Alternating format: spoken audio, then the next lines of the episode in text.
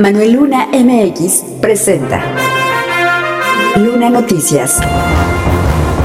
Compartimos conocimiento.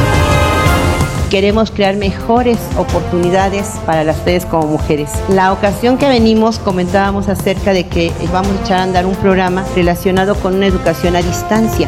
Compartimos conocimiento.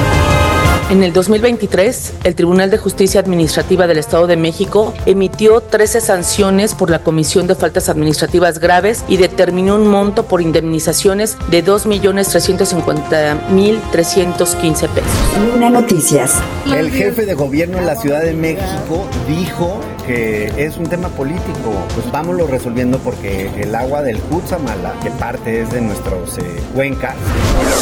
Gracias por compartir. www.lunanoticias.com Síguenos en Spotify. De acuerdo con el presidente de la Junta de Coordinación Política de la Cámara de Diputados, Elías Rescala Jiménez, el convenio que existe entre el Estado de México y la Ciudad de México respecto al sistema Cutzamala debe reconsiderarse para ver la proporción que le corresponde a cada entidad tras las declaraciones del jefe de la Ciudad de México. El jefe de gobierno en la Ciudad de México dijo que es un tema político. Pues vámonos resolviendo porque el agua del Cutzamala, que parte es de nuestros eh, cuencas, pues es la que llega a la Ciudad de México y hay un convenio que sí es político que el Estado de México como mexiquenses deberíamos re- reconsiderar para ver cuánto nos toca a los mexiquenses, cuánto le toca a la Ciudad de México. Afirmó que es un tema en el que la gobernadora debe de estar pendiente para ver qué es lo que le beneficia al Estado de México y encontrar equilibrio con la ciudad para poder dotar de agua a ambas entidades. Aunado al anterior, también se deben reconsiderar los permisos ante el crecimiento poblacional en el estado, porque cada día hay falta de agua, pero también cada día somos más personas las que requerimos agua y si no se pone freno al crecimiento desmesurado, cada día vamos a padecer de esto y se va a hacer un estado y una ciudad de México inviable. Respecto a las presas particulares como las existentes en Valle de Bravo, afirmó que también se debe impedir haciendo valer la ley cuando alguien explote de manera indebida los mantos acuíferos, sobre todo en temporada de estiaje. Para ello, sentenció, se deben establecer sanciones severas, por lo que, más que un tema político, es un tema en el que todas las autoridades deben hacerse responsables. www.lunanoticias.com Compartimos conocimiento. La auditora superior Miroslava Carrillo Martínez entregó el informe de gestión 2023 del Organismo Superior de Fiscalización del Estado de México a la Cámara de Diputados, destacando las particularidades de cada obligación periódica como el presupuesto, cuenta pública y los informes trimestrales, donde la unidad de investigación conoció de la cuenta pública 2020-2021 1.379 expedientes, de los cuales 838 derivaron de auditorías, 537 de denuncias y 4 de investigaciones de oficio. Del total, concluyó 937 expedientes, mientras que todavía se encuentran en trámite 442. Al respecto, detalló que se realizaron 187 informes de presunta responsabilidad administrativa, de los cuales 112 se encuentran en trámite y 75 han sido concluidos. De estos trámites, 179 son por actos de fiscalización y 8 por denuncia, pero agregó que ha habido sanciones. En el 2023, el Tribunal de Justicia Administrativa del Estado de México emitió 13 sanciones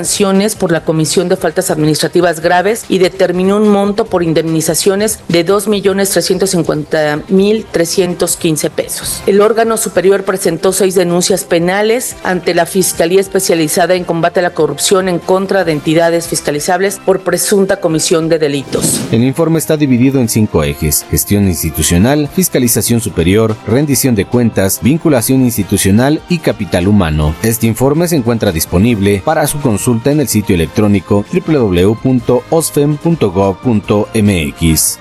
www.lunanoticias.com Compartimos conocimiento.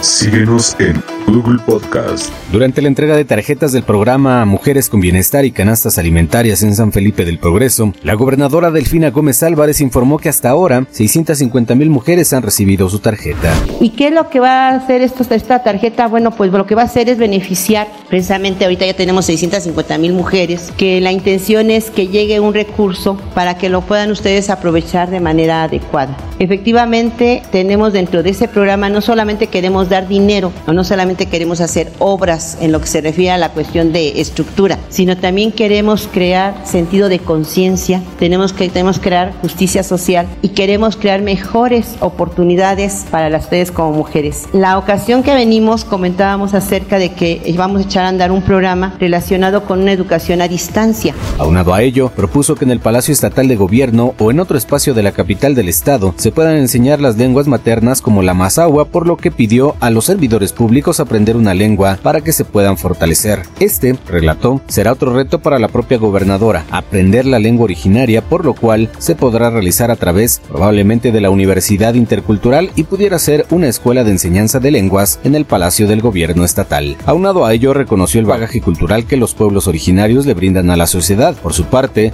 el secretario de Bienestar Juan Carlos González Romero informó que en las tarjetas que se están entregando se estará adelantando el apoyo económico de dos bimestres enero y febrero ante la veda electoral que inicia el primero de marzo, por lo que estarán recibiendo 7.500 pesos de tres bimestres. Pidió a las mujeres que cuiden este apoyo ya que el siguiente llegará hasta el mes de julio y agosto. Respecto a las canastas alimentarias, informó que la meta es llegar a 20.000 canastas antes del 29 de febrero en todo el estado. Además señaló que nada tiene que ver que estén en el programa de Mujeres con Bienestar, ya que estas canastas están dirigidas a mujeres de 55 a 64 años sin distingos.